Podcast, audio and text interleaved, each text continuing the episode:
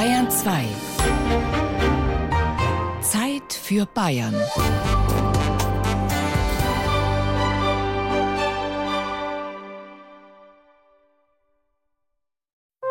Bayern genießen.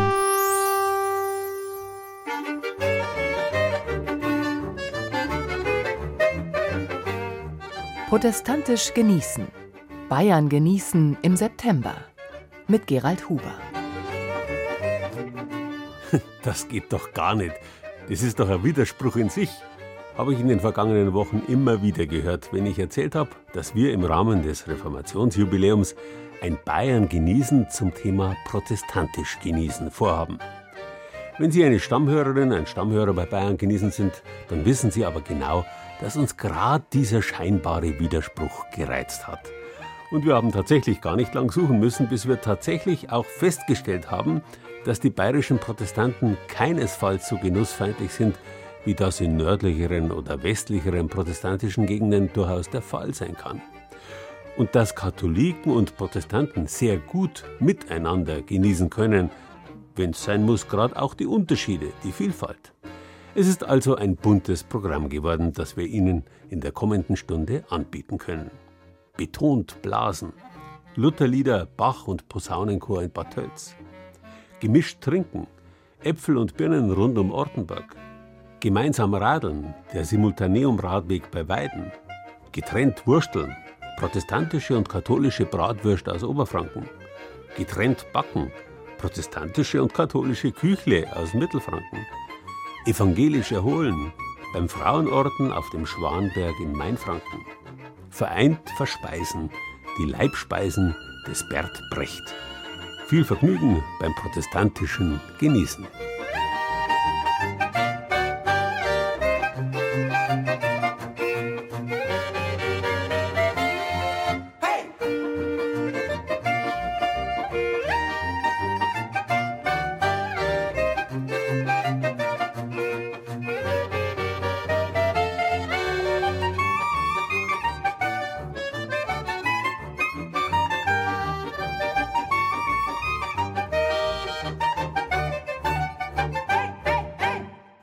Protestantismus gleichbedeutend mit Genussfeindlichkeit ist, war nicht von Anfang an ausgemacht. Schließlich hat der Martin Luther gesagt: Wer nicht liebt Wein, Weiber und Gesang, der bleibt ein Narr sein Leben lang. Erst später sind protestantische Strömungen aufgekommen, die mit dem irdischen Leben nichts anderes verbinden wollten als ein Tränental, das man nicht genießen darf, weil der Sünder damit seine Lust auf den Himmel verliert. Luther dagegen wollte den maßvollen Genuss durchaus. Und vor allem mit der Musik hat es gehabt. Wer sich die Musik erkiest, hat ein himmlisch Werk gewonnen, denn ihr erster Ursprung ist von dem Himmel selbst genommen, weil die lieben Engelein selber Musikanten seien. Was wären wir ohne die protestantische Kirchenmusik? Selbst im katholischen Altbayern geht's mittlerweile gar nimmer ohne. In Bad Tölz zum Beispiel.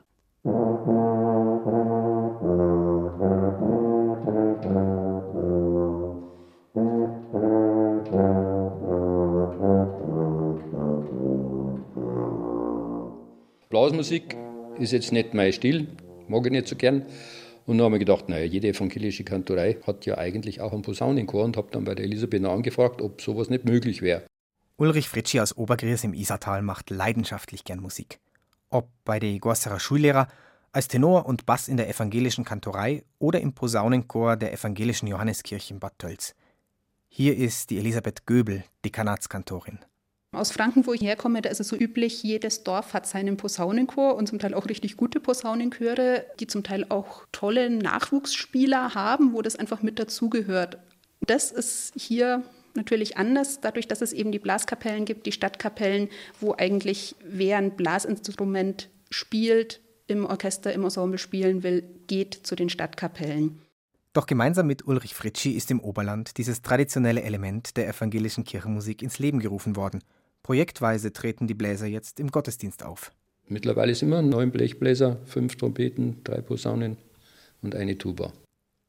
Die Besonderheit hier im Oberland ist allerdings die ökumenische Zusammenarbeit. Ulrich Fritschi ist nicht evangelisch. Er macht einfach gern Musik und findet in der Gemeinde gleichgesinnte Mitspieler und Mitsänger. Es geht mir darum, Musik zu machen, miteinander etwas zu tun. Das ist schön, da braucht man eine Plattform dazu. Und das kann ein Chor sein, auch ein evangelischer Kirchenchor im hintersten Isarwinkel. Wobei der hinterste Isarwinkel den lutherischen Ideen nicht ganz verschlossen gegenübergestanden ist. Es gab im Jahr 1568 bereits einen Geissacher im heutigen Taxan. Der hat schon drei Lutherbibeln gehabt. Der wurde verpfiffen. Der hat nämlich das tatsächlich dieses Gedankengut von Luther hat er an sein Gesinde und seine Kinder und an seine Frau weitergegeben. Der wurde verpfiffen, wurde nach München zitiert, musste dort seine Bibeln abgeben und hat aber in kurzer Zeit wieder drei Bibeln sich gekauft und hat weiterhin das Luthertum hier verbreitet. Nachhaltigen Erfolg hat er damit allerdings nicht gehabt. Die evangelische Gemeinde in Bad Tölz ist erst 1922 gegründet worden, die Kantorei vor 40 Jahren. Seit fünf Jahren ist Elisabeth Göbel hier die Kantorin und sie genießt es, in der Diaspora evangelische Kirchenmusik zu machen. Ich habe viel mehr Freiheiten, als ich das jetzt zum Beispiel in Oberfranken hätte. Ich bin jetzt nicht so starr an Traditionen verbunden, gerade hier in der evangelischen Kirchenmusik. Das ist in Oberfranken einfach viel mehr, dass es heißt, das war schon immer so, was ich jetzt hier im evangelischen Bereich wenig erlebe. Und das gefällt mir, weil das einfach eine gewisse Freiheit in meiner Arbeit mit sich bringt. Dienstagabend. Gut 40 Sängerinnen und Sänger aus dem ganzen Landkreis haben sich im Gemeindehaus zur Chorprobe versammelt. Die Zusammensetzung des Chores ist etwas Besonderes. Mehr als die Hälfte der Mitglieder gehört nicht zur Gemeinde. Der Chor ist praktisch gelebte Ökumene, dadurch, dass wir sehr viele Katholiken im Chor haben.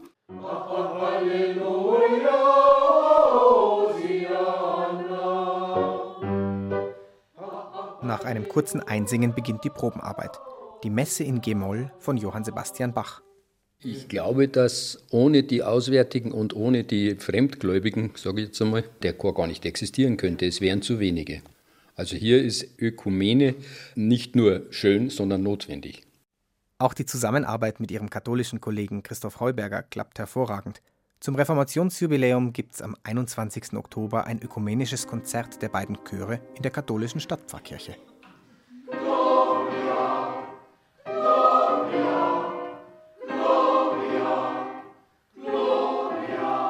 Vielleicht sind die Katholen sogar ein bisschen stolz darauf, dass sie mit den Evangelien zusammen Ökumene betreiben. Ohne die Mithilfe der Katholiken wäre hier im Isarwinkel die evangelische Kirchenmusik nicht möglich. Einige Organisten und Chorleiter in den Gemeinden des Dekanats sind katholisch.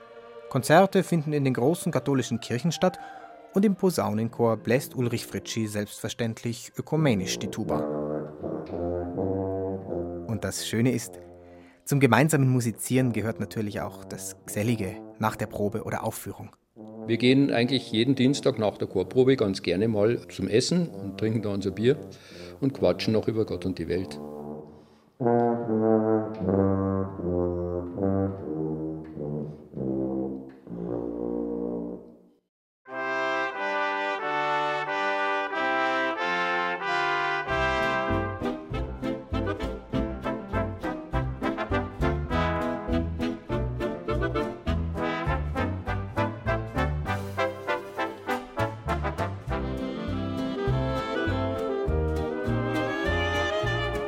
Vom Himmel hoch, da komm ich her. Ich bring euch gute neue Meer. Der guten Meer bring ich so viel, davon ich sing und sagen will. Altbayern katholisch, Franken evangelisch. Die Gleichung ist zwar beliebt, stimmt aber hinten und vorn nicht. Ein Bamberger oder Würzburger ist mindestens gerade so gut katholisch wie ein Passauer oder Freisinger. Und selbst in Altbayern gibt es Landstriche, in denen die Evangelischen überwiegen. Die ehemals reichsunmittelbare Grafschaft Ortenburg im heutigen Niederbayern ist so ein Fall. Um sich noch besser von den altbayerischen Wittelsbachern absetzen zu können und seine Eigenständigkeit zu demonstrieren, hat 1563 der Ortenburger Graf Joachim das evangelische Bekenntnis für sich und seine Untertanen angenommen. Ortenburg war damit für die Untertanen der bayerischen Herzöge und Kurfürsten ein doppeltes Ausland, politisch genauso wie religiös. Trotzdem sind die Leute in Ortenburg natürlich lebensfroh in Niederbayern geblieben. Und als dann 1623, mitten im Dreißigjährigen Krieg, Glaubensflüchtlinge aus Österreich nach Ortenburg gekommen sind, waren die Einheimischen sehr gern bereit, von denen was dazuzulernen. Auch kulinarisch versteht sich. Hans Meyerhofer öffnet auf seinem Hof das Tor zum Obstgarten. Hier stehen uralte Apfel- und Birnbäume, teils riesengroß. Gepflanzt haben diese Bäume Protestanten, die aus Österreich nach Ortenburg geflohen waren. Die Bäume hier, das ist ganz eine eigenartige Sorte, die heißt die Leitbirnen. Und die wurden damals hergenommen als Glätzen, als Trockenbirnen. Die wurden geschnitten und sind im Ofen drin getrocknet worden, dass die Leute für den Winter dann auch noch was gehabt haben. Die Obstsorten sind absolute Raritäten. Sie heißen steirische Weinbirne, rote Bellerbirne oder Dornheckenbirne. Viele Sorten sind aber verloren gegangen, bedauert Julius Feuchtmeier. Aus dem meisten Obst wurde Most gemacht, erzählt er. Wir haben nur Birnen für Mostobst gehabt. Im Gegensatz zu Frankfurt, ein Äppelwein, der wird rein aus Äpfel gemacht. Gell. Der hat einen ganz anderen Geschmack. Die haben natürlich das besser ausgeschlagen. Bei uns ist dann an Bäume gerodet worden nach dem Krieg und alles so viel weggekommen. Und die ganzen Kältereien und so weiter, die wir gehabt haben, das ist ja nach Ringsburg, das ist nach München Ost verschickt worden. Das hat sich dann alles aufgehört. Heute tut der Gartenbauverein alles dafür, dass die Tradition nicht ausstirbt und auch wieder neue Obstbäume gepflanzt werden. Das ist allen ein großes Anliegen, betont Brigitte Nömer. Es geht schon beim Kreisverband los, dass es kostenlose Bäume gibt, einen im Jahr, einmal einen Apfelbaum, einmal einen Birnbaum. Und selbstverständlich äh, schauen wir, wenn irgendwie am Totenweg Bäume zum Pflanzen sind, ist unser Bestreben, dass wir auf öffentliche Flächen praktisch Obstbäume pflanzen. Hier auf dem Hof von Hans Meyerhofer steht auch ein altes Holzhaus, wie man sie in der Gegend um Ortenburg zum Glück noch viele findet. Das alte Haus hier, das ist unter Denkmalschutz und ist ca. 1625, gleich wie die Besiedlung, gekommen ist von den Österreichern, eines der ersten Häuser mit. Das war ja lauter Waldung, ist gerodet worden und aus den Baumstämmen da sind diese Holzhäuser produziert worden. Für die Geschichte der Reformation in Ortenburg steht vor allem die evangelische Pfarrkirche. Das gotische Gotteshaus war lange eine Zuflucht für evangelische Gläubige aus Österreich, erzählt Kirchenpflegerin Christa Hermann. Die sind aber im Glauben treu geblieben und wollten einmal in ihrem Leben oder im Jahr, je nachdem, wie weit sie weg waren, hier Abendmahl feiern, hier einen evangelischen Gottesdienst feiern. Und die sind hier nach Ortenburg gekommen, in diese, unsere evangelische Kirche und sind vor allem in den vorderen Reihen sind die gesessen, da ist extra Platz geblieben dafür, dass sie hierher kommen konnten und ihren evangelischen Glauben leben konnten, also auch heiraten oder Hochzeiten feiern. Absolut sehenswert ist in der Apsis der Kirche das imposante Grabmal des Grafen Joachim von Ortenburg, der nach dem Augsburger Religionsfrieden durchgesetzt hat, dass Ortenburg evangelisch wurde. Ich weise auf das Grabmal hin vom Graf Joachim, das also ein sehr wertvolles Grabmal ist, mit einem wertvollen Marmor, oder auch auf das Grabmal von dem Sohn vom Graf Anton, weil es auch Zeichen sind, wie wichtig die Grafen damals waren. In einem charmanten kleinen Museum nebenan können sich Interessierte über die Geschichte der Glaubensflüchtlinge aus Österreich informieren. Pfarrerin Sabine Hofer lädt gerne zu einem Besuch. An der Wand sieht man eine Frau gemalt, die eine Kraxe hat und da ihre Ware trägt, die sie verkauft und unter der Ware eben Bibeln schmuggelt oder Andachtsbücher in einer Vitrine so zum Dachboden hoch sieht man dann auch diese alten Andachtsbücher und Bibeln, die hier erworben werden konnten. Da ist man dann heimlich hierher gepilgert und hat sich das hier erworben und auch geschmuggelt in der Hoffnung, dass man nicht entdeckt wird, weil dann drohte einem die Deportation nach Siebenbürgen. Die Geschichte der evangelischen Glaubensflüchtlinge prägt den Ort bis heute und so soll es bleiben, sagt Bürgermeister Stefan Lang. Dieser ganze Bereich ist ja noch sehr geprägt eigentlich von den alten Häusern, die eigentlich die Glaubensflüchtlinge gebaut haben. Und das ist eigentlich speziell hier im Bereich Hinterheimberg, Vorderheimberg. Da haben noch sehr viele alte denkmalgeschützte Gebäulichkeiten da und die werden auch zum größten Teil eigentlich von den Hausbesitzern wieder hergerichtet. Der Mostanbau wird heute wieder gepflegt. Die Brüder Wolfgang und Josef Harbeck gehören zu den Jüngeren unter den Mostmachern.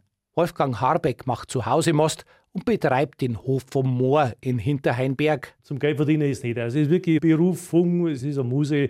Als Ortenburger muss man einfach den Most frönen und lieben. Und das möchten wir da ein bisschen am Leben erhalten.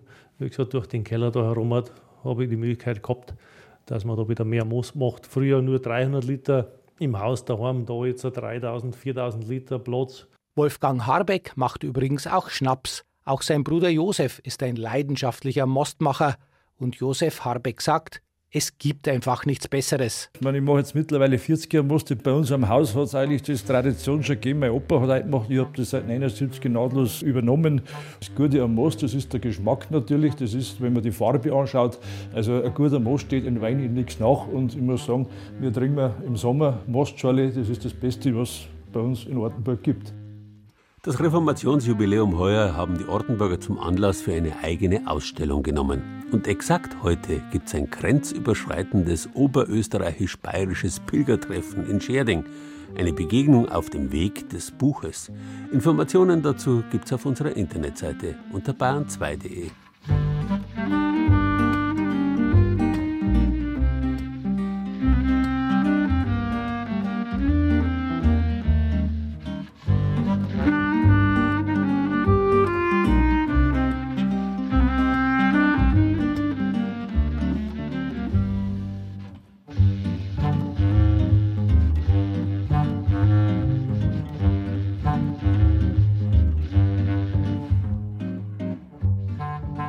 Ökumene zwischen den Bekenntnissen ist heute ja das große Wort. Das Wort kommt vom griechisch Eukein, Wohnen, Wirtschaften und bedeutet eigentlich das gemeinsam bewirtschaftete Land. Man kann den Begriff heute so verstehen, dass man trotz unterschiedlicher Traditionen, Fähigkeiten und Interessen das Gebiet der Religion so quasi gemeinsam bewirtschaftet. Wobei, Hand aufs Herz, die Berührungspunkte zwischen Katholiken und Protestanten nicht gerade groß sind vorausgesetzt die Konfessionsverschiedenheit trifft nicht ein und dieselbe Familie. Das war früher einmal anders. Da hat es in bestimmten Gegenden nicht einmal verschiedene Kirchen für die verschiedenen Konfessionen gegeben. In Teilen der Oberpfalz zum Beispiel hat das Simultaneum gegolten. Das heißt, evangelische und katholische besuchen gemeinsam eine Kirche, teilweise noch heute. Die Spuren davon sind heute noch zu sehen und jetzt kommt der Genuss ins Spiel mit den sogenannten Oberpfälzer Simultankirchenradwegen. Wir wollten jetzt über Kastel rüber, ja. Es ist nicht ganz einfach, die Orientierung zu behalten als Radtourist in der mittleren Oberpfalz.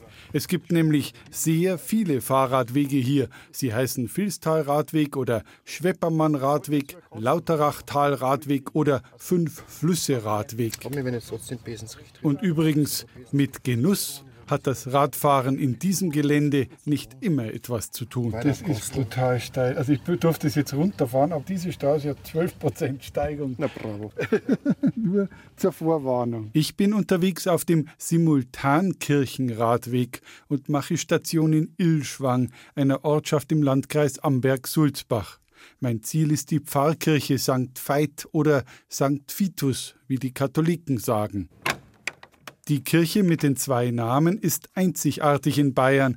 Es ist die letzte sogenannte Simultankirche, die bis zum heutigen Tag für evangelische und katholische Christen gleichzeitig als Pfarrkirche dient, jeweils mit einem eigenen Pfarrer am Ort.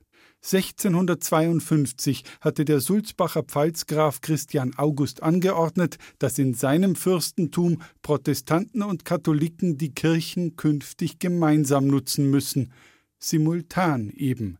Die Initiative des Pfalzgrafen kommt uns heute unglaublich modern vor. Damals war sie aber auch rein praktischen Erwägungen geschuldet. Das eine waren politische, teilweise auch wirtschaftliche Gründe. Das andere war aber, dass der Fürst Christian August durchaus sich inhaltlich sehr stark mit solchen Fragen beschäftigt hat, mit den Fragen nach dem Umgang der Konfessionen, Religionen und Kultur miteinander.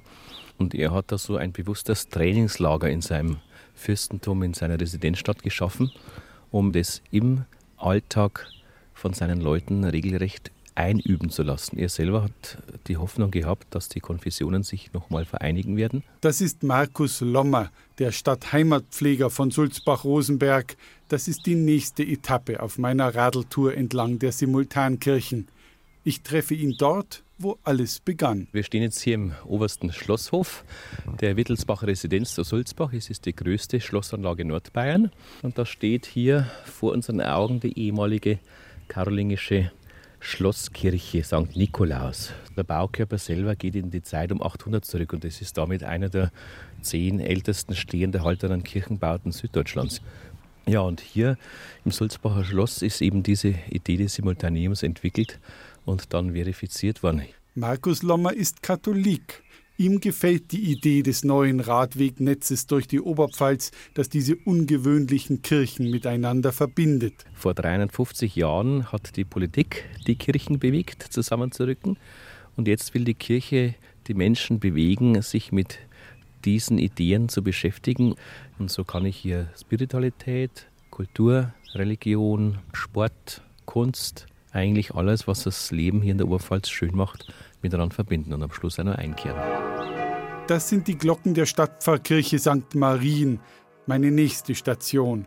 Noch bis in die 50er Jahre wurde dieses Gotteshaus simultan genutzt.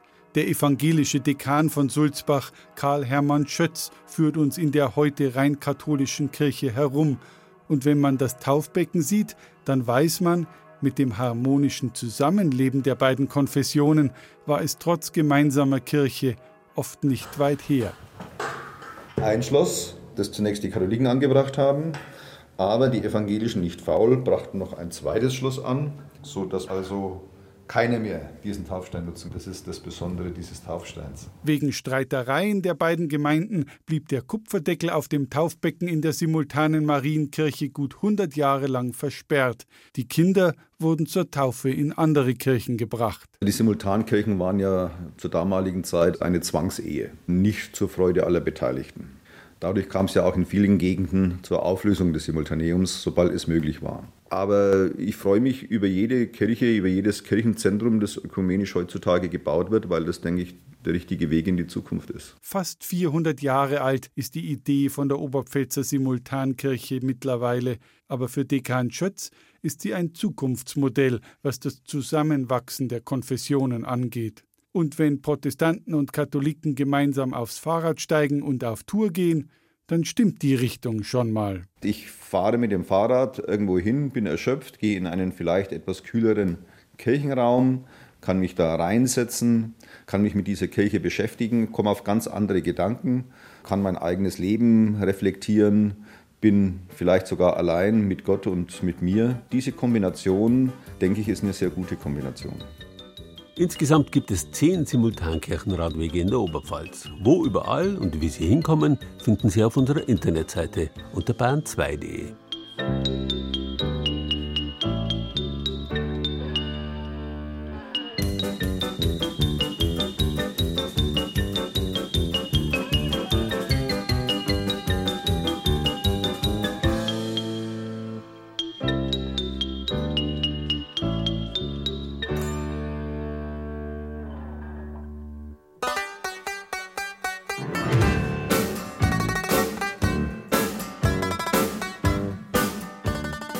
sehr vieles, was Franken, Altbayern und Schwaben miteinander verbindet.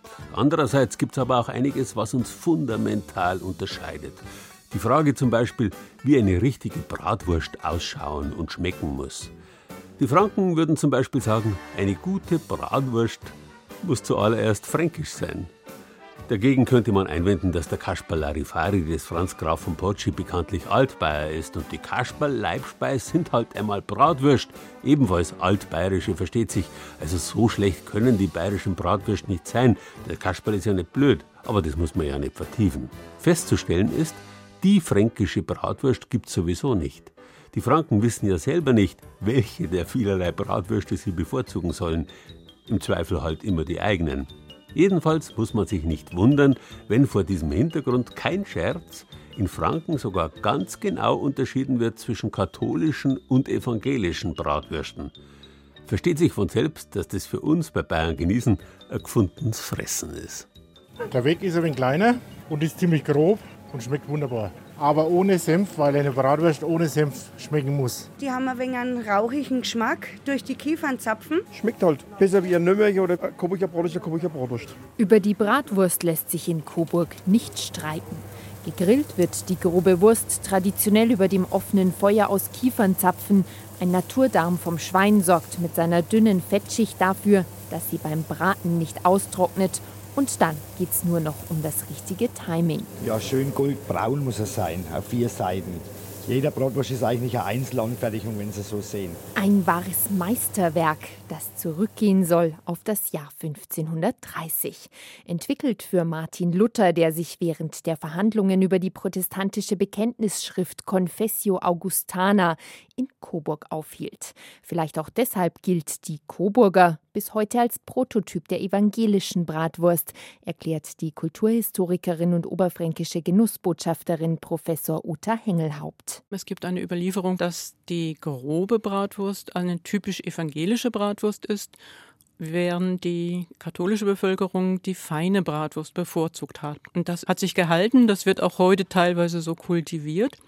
Also manchmal kann man in ein Geschäft gehen und sagen, ich hätte gerne eine evangelische Bratwurst und kriegt automatisch die grobe Variante, während die feine eben als katholisch gilt. Obwohl sich die Unterscheidung hartnäckig hält, bezweifelt Hengelhaupt, dass die Gewissensfrage grob oder fein wirklich mit der Konfession zusammenhängt. Vielmehr habe sich auf dem Land die grobe Bratwurst gehalten, während die feine Stadtbevölkerung mit dieser einfachen Wurst irgendwann nicht mehr zufrieden war.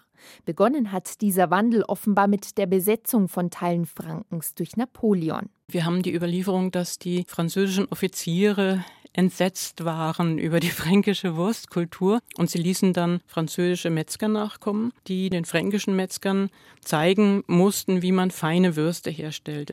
Und das ist dann eigentlich so die Geburtsstunde der später sogenannten katholischen Bratwurst. Zumindest für den Coburger Raum stimmt aber bis heute die Regel, Je gröber die Wurst, desto evangelischer die Bevölkerung. Auch wenn ausgerechnet der Namensvetter Martin Luthers, Metzgermeister Ralf Luther aus Neustadt bei Coburg, das Originalrezept der Coburger Bratwurst leicht abgewandelt hat. Er fügt seiner Coburger neben dem traditionell grob gewolften Fleisch den Gewürzen und dem Ei einen kleinen Anteil an Feinbrät hinzu. Das ist auch das Besondere, was unsere Bratwurst hier ausmacht. Wir haben damit ein anderes Mundgefühl. Die Bratwurst wird nicht so bröckelig. Wir haben hier einfach einen angenehmen Biss und verspüren jetzt nicht nur das grobe Fleisch beim Essen. Durchschnittlich 6000, manchmal sogar bis zu 12.000 Bratwürste pro Tag werden in der Metzgerei von Ralf Luther hergestellt. Denn wie überall in Franken gilt auch in Coburg und Umgebung, eine Bratwurst geht immer. Allerdings nur eine Coburger versteht sich. Mir ist es anerzogen worden. Und so geht es wahrscheinlich vielen anderen auch, dass man einfach, wenn man hier von der Bratwurst redet, unsere Coburger haben möchte und erwartet. Und alles andere läuft mehr oder weniger unter ferner Liefen. Da würde sein Bayreuther Kollege Thomas Wiesenmüller vehement widersprechen. Also die Bayreuther Bratwurst ist eigentlich traditionell eine feine Bratwurst mit Schwein und Rind im relativ dünnen Schafseitling. Sie hat den Vorteil, sie ist nicht so, vielleicht wollen das viele nicht hören, nicht so fett wie die Coburger Bratwurst. Kleiner, handlicher. Hier in der Region ist es so, die Coburger ist bei uns nicht so beliebt wie jetzt die feine Bratwurst. Wobei beliebt eigentlich noch untertrieben ist, denn die Bratwurst ist auch in Bayreuth nicht irgendein Essen. Egal, ob jemand hier geboren ist oder ob er hier gelebt hat, von der Bratwurst kommt hier in der Region eigentlich niemand los. Es ist einfach Lebensgefühl. Bratwurst ist Lebensgefühl hier in Bayreuth. Warum sich ausgerechnet in der überwiegend protestantisch geprägten Region um Bayreuth, Kulmbach und Hof die feine Bratwurst, also eigentlich die katholische, durchgesetzt hat, fragt sich auch der oberfränkische Bezirksheimatpfleger Professor Günther Dippold und macht es sich einfach. Für ihn ist die fränkische Bratwurst nämlich nicht evangelisch oder katholisch, sondern in ihrer Vielfalt einfach einzigartig. Es ist ein Produkt, das Franken spiegelt. Einerseits die Bodenständigkeit im Schwein und andererseits die Weltläufigkeit in den Gewürzen. Und daran hängt ja auch sehr viel Gläubigkeit. Jeder hat so seinen Lieblingsmetzger, schwört auf die Bratwurst seines Ortes. Das ist nicht die uniforme Weißwurst, die es in ganz Altbayern gibt, sondern da gibt es die winzigen, die großen, die dicken, die dünnen. Und das ist genau die fränkische Vielfalt, die sich in einem so vermeintlich schlichten Produkt spiegelt. Bayern genießen. Das Zeit für Bayern Magazin. Jeden ersten Sonntag im Monat. Auf Bayern 2.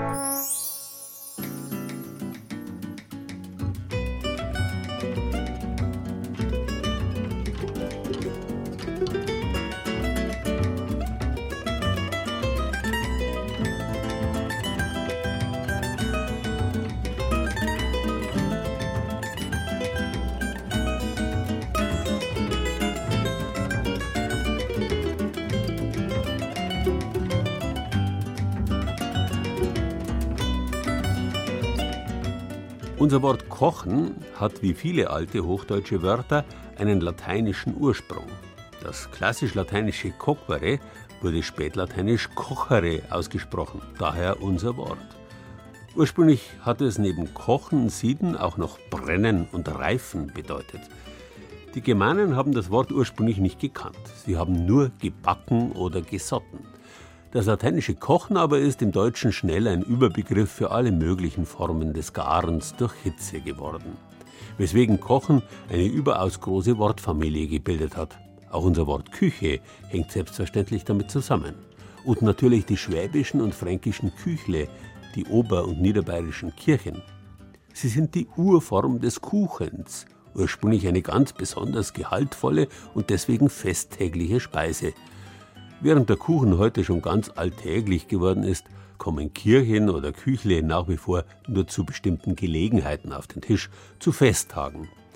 Und weil Festtage, einschließlich des Faschings, im Prinzip nur religiös motiviert sind, braucht es uns nicht zu wundern, dass es in Franken, wo beide christlichen Bekenntnisse traditionell eng nebeneinander leben, auch evangelische und katholische Küchle gibt. Mal sind sie rund, mal eckig. Aber immer sind sie eine süße und kalorienreiche fränkische Spezialität. Küchle werden in einer ordentlichen Portion Butterschmalz herausgebacken. Nach alter Sitte gibt es sie bei Taufen, Trauungen und Konfirmationen, aber auch an Ostern und natürlich zur Kirchweih. Zum Beispiel bei Bäckermeister Karl Gräf aus dem mittelfränkischen Seugendorf im Landkreis Fürth. Sein Bäckereibetrieb geht bis ins Jahr 1763 zurück. Hergestellt werden die Küchle aber erst seit den Nachkriegsjahren des vergangenen Jahrhunderts. Wir backen nur evangelische Küchle, ja genau. Die evangelischen werden auch als Kissen bezeichnet, während die katholischen sind dann bei uns die Knieküchle bzw. ausgezogene Küchle. Heißt, dass außen ein relativ dicker Rand ist und innen ein dünner Teller, sage ich jetzt einfach einmal. Wie bitte? Evangelische Küchle, katholische Küchle?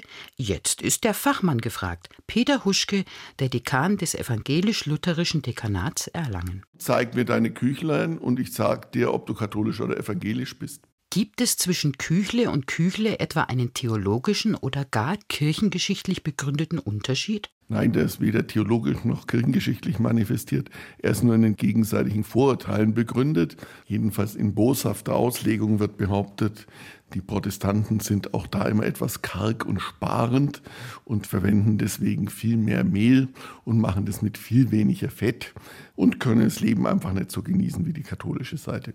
Beide Teige, der evangelische und der katholische, gehören zur Kategorie feine Hefeteige, wobei der evangelische Teig ein wenig fester ist und die katholische Kniescheibe, sagt Karl Gräf, etwas vornehmer schmeckt. Wie die Protestanten zu ihrem süßen fränkischen Genuss kommen, erklärt der Bäckermeister in seiner Backstube. Das ist unser Fettbackgerät. Wir arbeiten mit 40 Kilo heißem Fett und im Hintergrund hört man natürlich auch unsere Dunstabzugshaube. Unser Fettbackgerät hat 1,20 Meter lang und 80 breit und hat eine Höhe von ungefähr 15 cm heißen Fett. Da passen bei uns genau 30 Stück leckere Küchle rein. Das hat jetzt 180, 190 Grad. Mit den Fingern sollte man dem goldenen flüssigen Fett also nicht zu nahe kommen. Der Teig muss vorher richtig ausgeknetet sein, damit das protestantische Küchle später seine typische Kissenform ausbilden kann. Auf einem Blech liegen die flachen, rechteckigen Teigstücke schon bereit. Vorsichtig lässt Karl Gräf sie mit Hilfe einer Kelle ins Fett gleiten. Jetzt brutzelt's. Fünf bis sieben Minuten backen sie. In dieser Zeit dreht und wendet Gräf sie dreimal. Dass der Bäcker seine Küchle noch eine Sonderbehandlung angedeihen lässt, hat seinen Grund. Ich übergieße die Küchle mit dem heißen Fett, um das einfach zu verstärken, dass eben der Wasserdampf eingeschlossen wird. Und jetzt sieht man natürlich, wie sich die Küchle verhalten, wenn man sie richtig in Fett einlegt, damit das Fett dann isoliert und das Wasser da schlagartig explodiert, hebt die Küchle oben auf. Schiefgehen kann's trotzdem mal, wie Gerlinde Kübelbeck aus Winkelheit im Landkreis Nürnberger Land weiß. Sie backt nur ein paar Mal im Jahr ganz privat für ihre Familie Küchle. Ich habe festgestellt, manchmal mögen es einen und manchmal mögen es einen nicht. Manchmal entstehen dann die sogenannten Dotschen.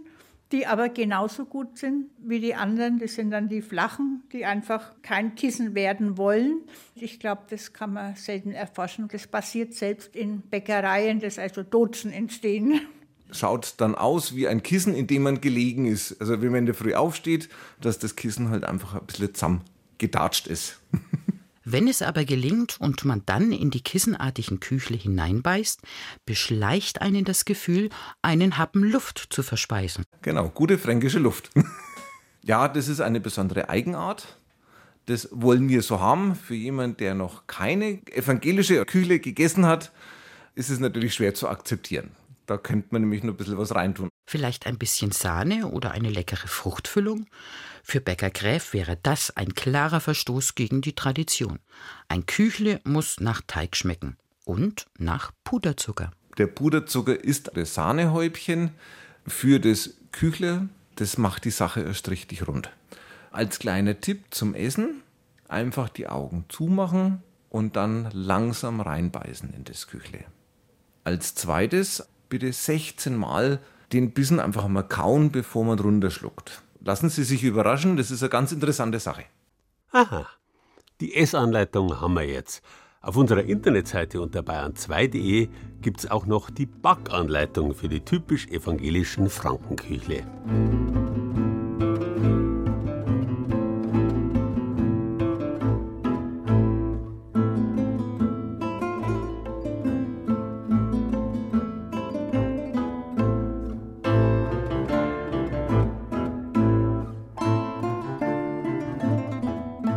Stete Abwechslung zwischen gut Essen und Trinken einerseits und Fasten andererseits gilt heutzutage als typisch katholisch. Schließlich hat Luther gesagt, kein Christ ist zu den Werken, die Gott nicht geboten hat, verpflichtet.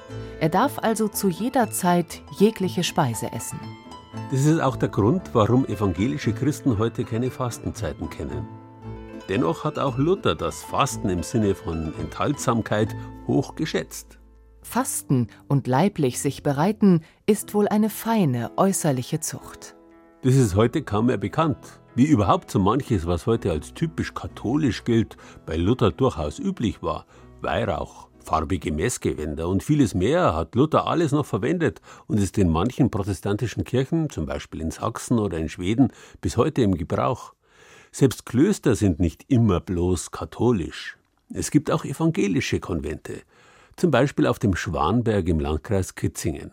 Die Kommunität Kasteller Ring besteht dort seit 1957, wurde aber bereits 1950, daher der Name, in der unterfränkischen Ortschaft Kastell gegründet. Die evangelischen Schwestern fühlen sich der benediktinischen Tradition verbunden. Das Chorgebet haben sie von der Benediktinerabtei im nahen Münster-Schwarzach übernommen, ein besonderes Zeichen der Ökumene. 30 Schwestern leben zurzeit auf dem Schwamberg ehelos und ohne persönlichen Besitz. Sie tragen meist zivil, lediglich zu den Gottesdiensten, ein schlichtes liturgisches Gewand. Egal, ob man von Rödelsee, Kastell oder Iphofen auf den Schwanberg kommt, am Ende erwartet den Besucher auf 474 Metern Höhe ein herrlicher Blick ins Maintal. An diesem Wochentag herrscht trotz Sommerferien nicht gerade Hochbetrieb im Schwanberg Café.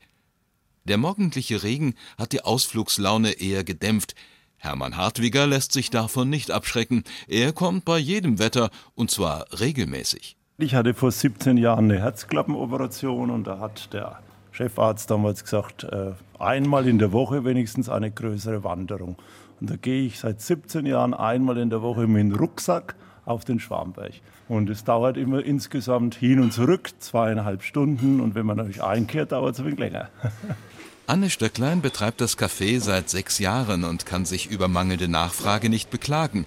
Ganztags warme und kalte Speisen bereiten ihre Leute in einer Mini-Küche zu, kaum 16 Quadratmeter groß, aber sie hat schon Gesellschaften bis zu 120 Personen bewirtet. Bei den Gästen besonders beliebt ist die Kuchentheke. Ja, und der Kuchen kommt einfach gut an, weil wir einfach frische regionale Produkte verwenden, keine Fertigprodukte. Und das schmeckt man wohl auch. Also ganz gut ist im Sommer unsere Johannisbeer-Limonensahne. Auch die Maracuja-Käsesahne wird sehr gern gegessen. Aber natürlich ist auch der Apfelweinkuchen ein guter Klassiker bei uns im Haus oder der Mohnkuchen. Doch vor dem Einkehren erinnert der Ruf der Glocke daran, dass der Schwanberg mehr ist als ein Ausflugsziel. Seit 1957 leben die evangelischen Ordensfrauen der Kommunität Casteller Ring hier oben. Bis heute zieht das geistliche Zentrum Menschen an, die Ruhe und Orientierung suchen, aber auch andere sind am Schwanberg willkommen, sagt Priorin Schwester Ruth Meili. Jugendliche, die kommen und da ihren Pokémon jagen oder in den Park gehen, die kommen dann eben auch und sind dann auch hier in der Kirche, aber auch Konfirmanden, viele Familien, dann Wanderer, weil es hier sehr schön zu wandern ist über den Spanberg. Die Türen sind offen und der Berg ist offen, die Häuser sind offen.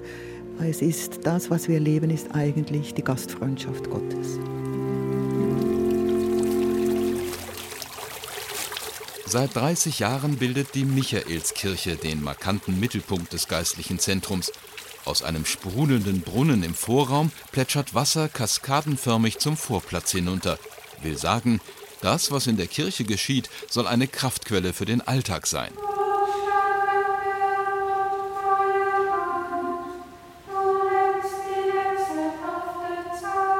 Drinnen versammeln sich die Schwestern viermal am Tag zum Chorgebet. 30 Frauen sind es, wenn alle teilnehmen. Gäste sind herzlich willkommen. Viele davon verbringen hier ihre Ferien oder machen Einkehrtage.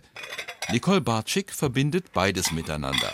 Seit über zehn Jahren kommt die Gärtnerin aus Erfurt regelmäßig in ihrem Urlaub auf den Schwanberg. Sie hilft mit und betet mit. Dieses Kloster auf Zeit ist für Nicole Bartschik immer wieder eine Bereicherung. Einmal sind es die Schwestern, einfach so die Gemeinschaft mitzuerleben, mit diesem strukturierten Tagesablauf, mit den Gebetszeiten, mit dieser Arbeitszeit und natürlich auch die Ruhe genießen, die man im Alltag nicht so hat. Ähm, das ist hier oben ganz präsent. Das war wirklich hier die Ruhe und wirklich auch so die Gotteskraft so hier oben so spürt. Und deswegen komme ich immer wieder. Ich sage immer, es ist wie so eine Sucht. Wenn man einmal damit infiziert ist, kommt man immer wieder und braucht es dann auch einmal im Jahr. Nach dem Mittagessen lädt Schwester Anja zur Fahrt im Elektrocaddy ein. Allerdings nicht zum Golfplatz, sondern zum nahegelegenen Friedwald. Auch er gehört seit zehn Jahren zum Kloster. Sechs bis acht Bestattungen pro Woche begleiten sie und drei Mitschwestern mittlerweile, und so fanden hier bereits 2000 Verstorbene ihre letzte Ruhe unter Bäumen. Dazu muss man übrigens nicht evangelisch gewesen sein, betont Schwester Anja, nicht mal religiös. Also viele fühlen sich tatsächlich einfach dem Schwanberg verbunden, also nehmen das als sehr ja, positiven und kraft- und ruhebringenden Ort wahr. Ähm, und ja, es ist bei uns natürlich auch die Besonderheit, dass wir als Schwestern hier die Betreuung des Friedwaldes übernommen haben, dass wir quasi auch so einen christlichen Rahmen bieten. Wir bieten auch an, halt die Beisetzungsfeiern mitzugestalten mit den Familien und viele wissen sich davon dann einfach auch getragen und nehmen das gerne an, dass wir dann auch vor Ort sind. Ja, auch der Tod gehört am Schwanberg zum Leben. In jedem Fall aber ist dies ein Ort zum Durchatmen und Genießen, oder wie es eine Besucherin aus einer benachbarten Ortschaft im Tal zusammenfasst. Das ist ja der Hausberg mit der schönsten Aussicht und dem leckersten Kuchen. Dass Gastfreundschaft auf dem Schwarmberg großgeschrieben wird, gilt selbstverständlich auch für Nichtprotestanten. Und das großartige Wandergebiet mit den berühmten Weinlagen rundum, das ist eh ökumenisch.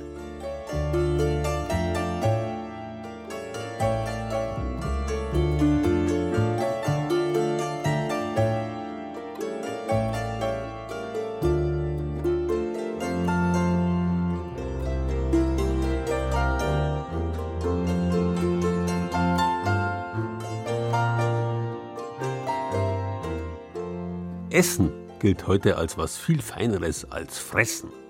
Wobei der Unterschied zwischen beiden nicht groß ist. Fressen ist einfach ein Veressen, ein ganz und gar Aufessen. Wobei das schon im Mittelalter nicht mehr akzeptabel war. Es galt wie heute noch in manchen Kulturen als ausgesprochen nobel, seinen Teller nicht ganz aufzuessen. Nur der Arme ist auch noch auf die letzte Kalorie angewiesen.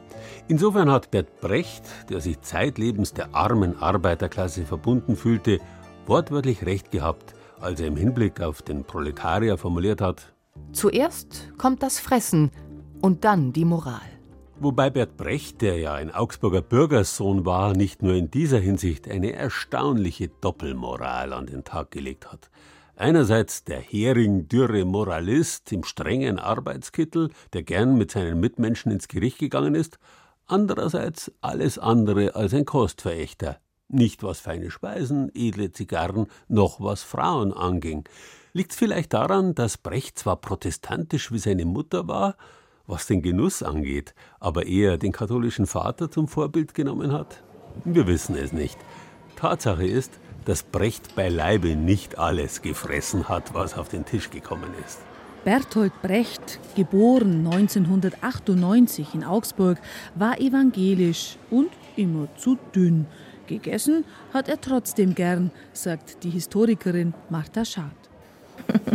Der Brecht war kein Kostverächter, der wollte schon gern auch viel essen, das konnte er aber nicht. Das sagt er nämlich sogar öfters in seinem Leben.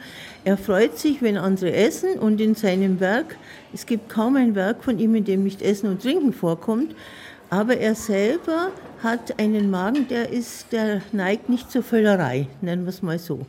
Martha Schad hat ein Kochbuch mit Brechts Leibspeisen verfasst, Krautspätzle etwa, Bierzwiebelsuppe oder Holunderküchlein. Er ist ja sehr gut versorgt worden hier in Augsburg, natürlich erstmal von der Mutter. Dann gab es eine Haushälterin, die genau wusste, was er gern gegessen hat. Und später gab es verschiedene Frauen, die auch wussten, was ihm schmeckt. Und vor allem die wichtigste in seinem Leben ist natürlich seine zweite Ehefrau, die Helene Weigel. Und die hat freundlicherweise Aufzeichnungen über ihre Kochkünste hinterlassen. Die liegen in Berlin im Brecht-Archiv und da war ich auch und habe dann einiges herausgesucht. Die Wiener Schauspielerin Helene Weigel kocht ihm österreichische Mehlspeisen, aber auch deftige Gerichte munden dem Dramatiker. Also, das kommt auch in seinem Werk vor, dass er gern Schweinebraten mag und Kartoffelsalat kommt sehr oft vor bei ihm. Also er mag auch Deftiges, er mag auch sehr gern Suppen. Das hat auch seine Tochter bestätigt, die Barbara Schall, dass der Vater sehr gern Suppen gegessen hat. Und es gibt ja auch Gedichte oder ein Gedicht über die Suppe. Eine gute Rindsuppe geht mit dem Humanismus ausgezeichnet zusammen, so heißt es etwa in dem Buch Flüchtlingsgespräche aus den frühen 40er Jahren. Brecht kennt sich aus mit Essen. Er liebt natürlich schon die schwäbische, bayerische Küche.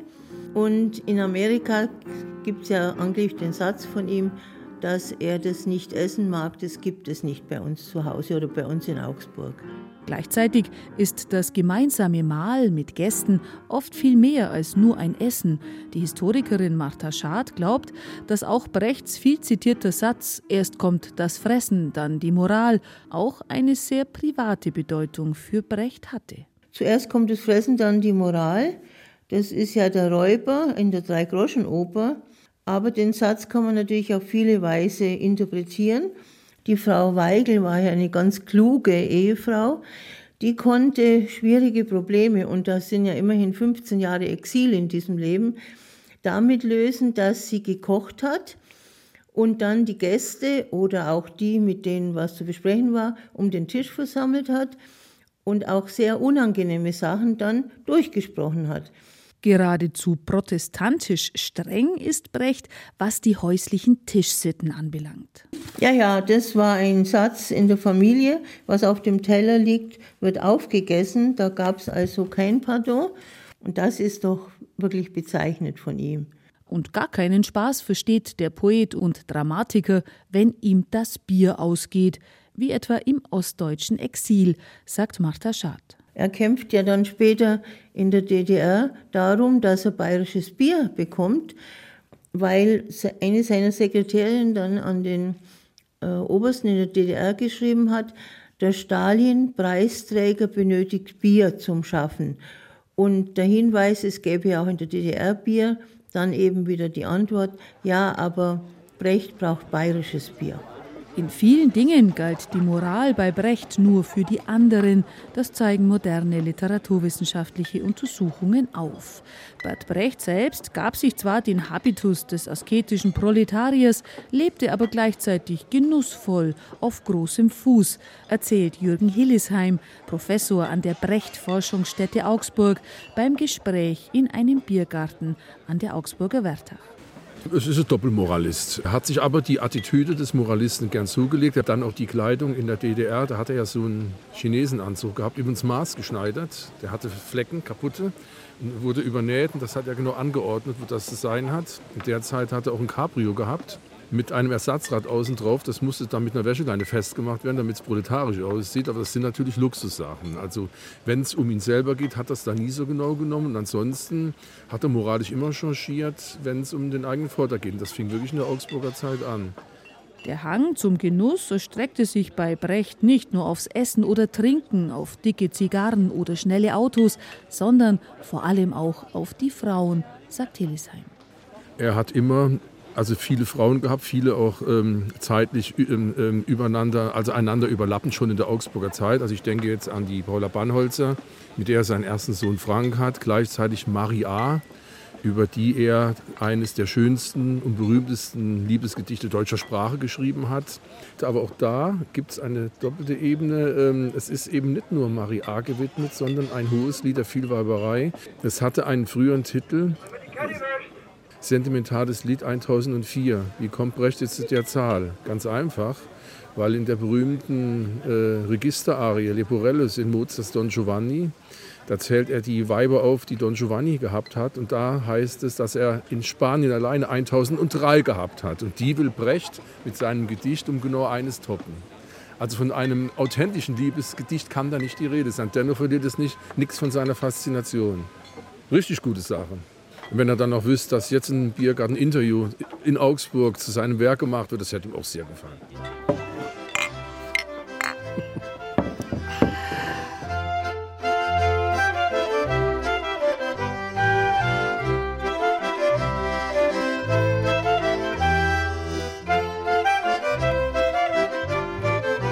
Genießen bedeutet ursprünglich benutzen. Wir kennen ja heute noch den Niesbrauch, bei dem man etwas besitzt, ohne Eigentümer zu sein, es also nur genießen, nutzen darf.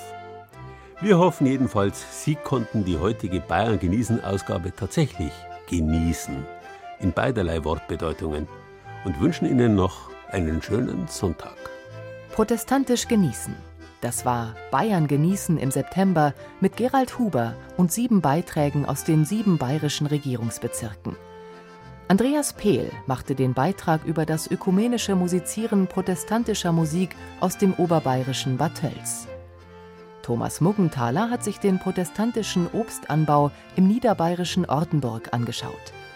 Den Simultanradweg bei Weiden in der Oberpfalz ist Uli Scherr aus unserem Studio Ostbayern gefahren protestantische und katholische Bratwürst aus Oberfranken hat Claudia Stern probiert. Den Unterschied zwischen evangelischen und katholischen mittelfränkischen Küchle hat uns Ilona Hörath gezeigt. Beim evangelischen Frauenorden auf dem unterfränkischen Schwanberg war Frank Breitenstein und Barbara Leinfelder aus unserem Studio Augsburg hat über Bertolt Brechts Leibspeisen berichtet. Ton und Technik Tim Müller-Hahl. Redaktion Gerald Huber.